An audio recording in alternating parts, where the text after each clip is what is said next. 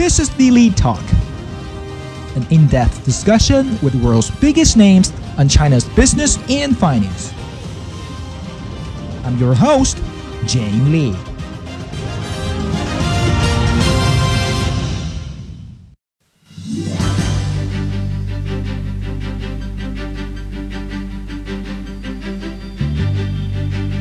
Hello, welcome to another edition of the Lead Talk. In this episode, we'll look at the hotly argued free trade area of the Asia Pacific. Our special guest today is the Executive Director of the APEC Secretariat, Dr. Alan Bollard.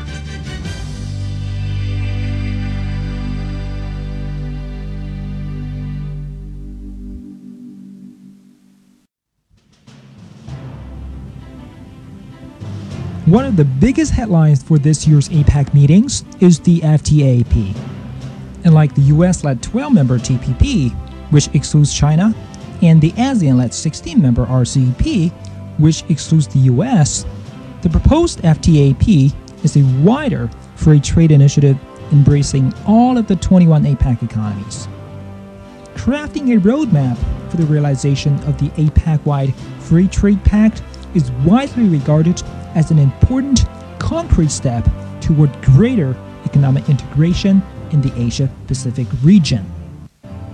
Alan Bollard is the executive director of the APEC Secretariat and former governor of the Reserve Bank of New Zealand.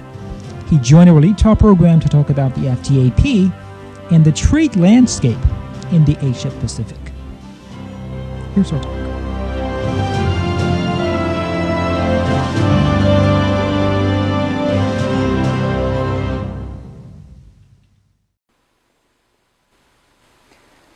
Okay, um, so let's talk about the uh, FTAP and the trade landscape in the uh, Asia Pacific. Uh, you know, uh, the FTAP has been talked about for many years, but has not progressed as fast as some regional FTAs such as the US led TPP and the ASEAN led RCP. So, um, based on your inside knowledge and expertise, uh, the proposed FTAP, TPP, and RCEP, which one do you think uh, will be the future?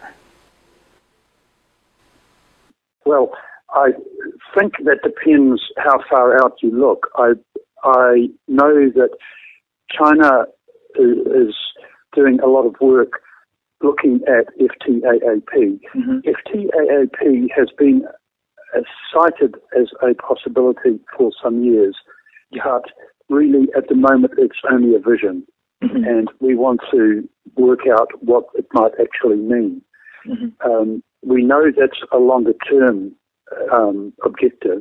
It won't suddenly reach F- FTAAP, mm-hmm. but we do see that as being the big goal out into the future and China this year would like to bring it to our attention and probably um, agree to working on a study that will help us understand what FTAAP means and when we might achieve it and how we might achieve it and what paths would be followed to get there.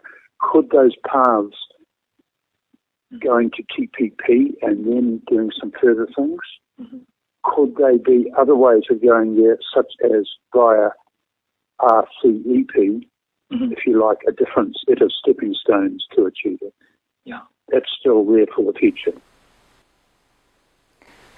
Uh, but for the benefits of the entire Asia Pacific region, uh, in your opinion, which trade pact should the 21 APEC economies really engage in, uh, regardless of any uh, political factors?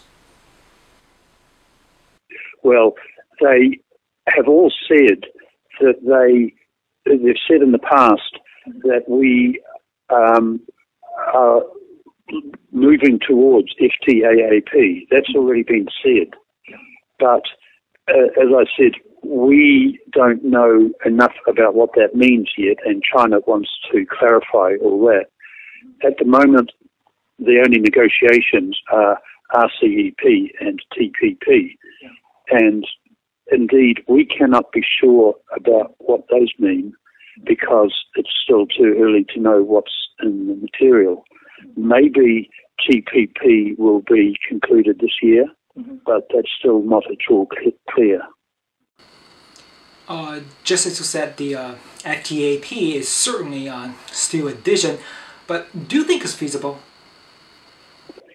Um, yes, but it will take a long time, mm-hmm. and or it will take some time, and it will um, take a lot of commitment from leaders for us to get there. So I think it is achievable, but it will be some way in the future.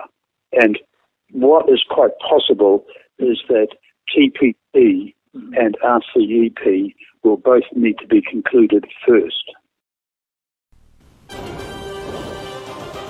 For People's Daily Online, I'm Jane Lee. For additional quality coverage on China in audio, video, and text, visit People's Daily Online at people.cn. China means business.